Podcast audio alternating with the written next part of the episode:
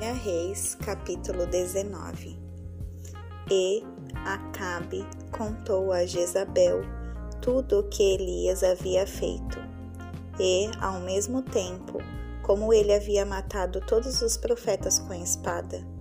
Então Jezabel mandou um mensageiro a Elias a lhe dizer: Assim me façam os deuses, e outro tanto se até amanhã, a estas horas, eu não fizer da tua vida como a de um deles. E quando ele viu aquilo, ele se levantou e se foi para escapar com vida. E chegou a Berseba, a qual pertence a Judá, e ali deixou o seu servo.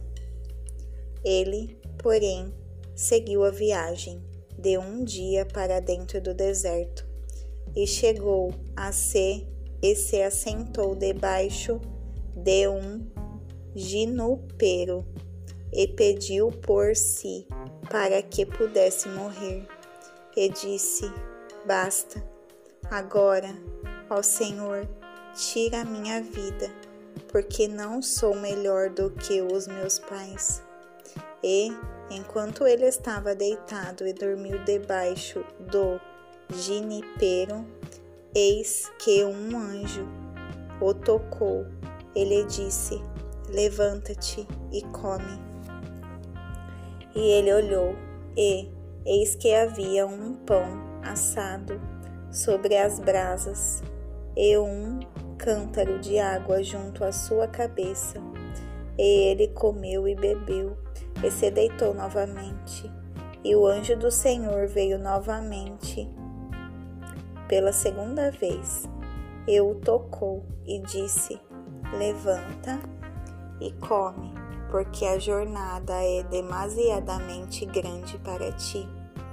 E ele se levantou e comeu e bebeu, e se viu na força daquela comida por quarenta dias e quarenta noites até Oreb, o monte de Deus. E ele chegou ali, em uma caverna, e ali se alojou. E eis que a palavra do Senhor veio até ele.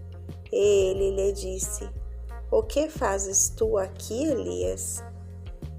Ele disse: Tenho sido muito ciumento pelo Senhor Deus dos exércitos, porquanto os filhos de Israel têm abandonado o teu pacto lançado abaixo os teus altares e matados os teus profetas com a espada, e eu, somente eu, restei. E eles buscam pela minha vida para me tirarem. Ele disse: Sai e põe-te de pé sobre o monte diante do Senhor. E Eis que o Senhor passou por ele, e um vento grande e forte rasgou os montes e fez em pedaços as rochas diante do Senhor.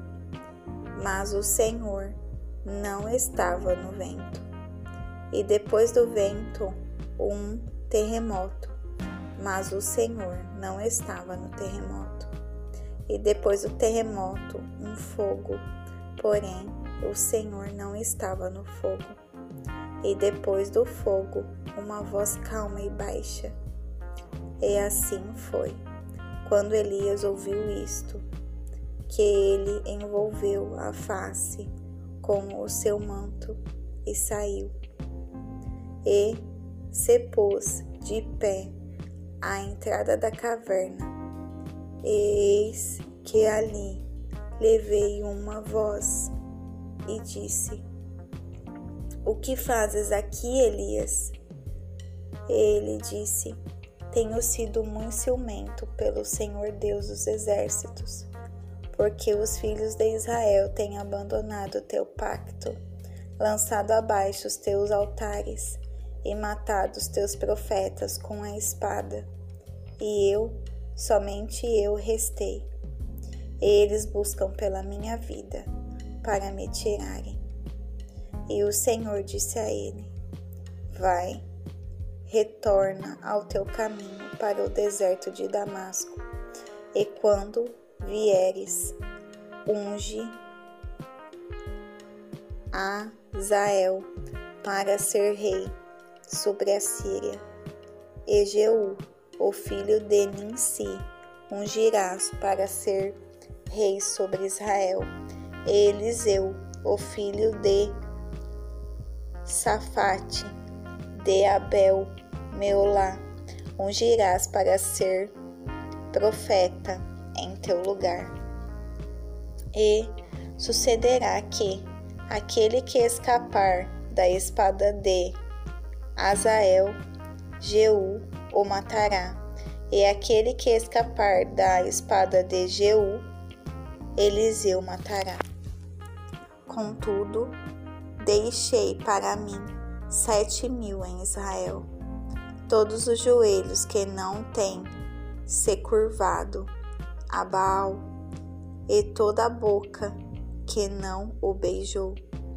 Assim, ele partiu dali e encontrou Eliseu, o filho de Safate, que estava arando com doze juntas de boi diante dele, estando ele com a décima segunda. E Elias passou por ele e lançou sobre ele o seu manto. E ele deixou os bois e correu atrás de Elias e disse: Rogo-te que me deixes beijar o seu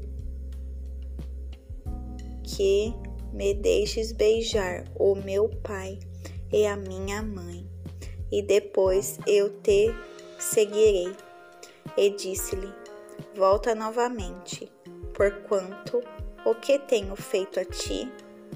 Ele retornou novamente e tomou uma junta de bois e a matou, e ferveu a sua carne com os instrumentos dos bois, e deu ao povo, eles comeram. Então ele se levantou e foi atrás de Elias e ministrou.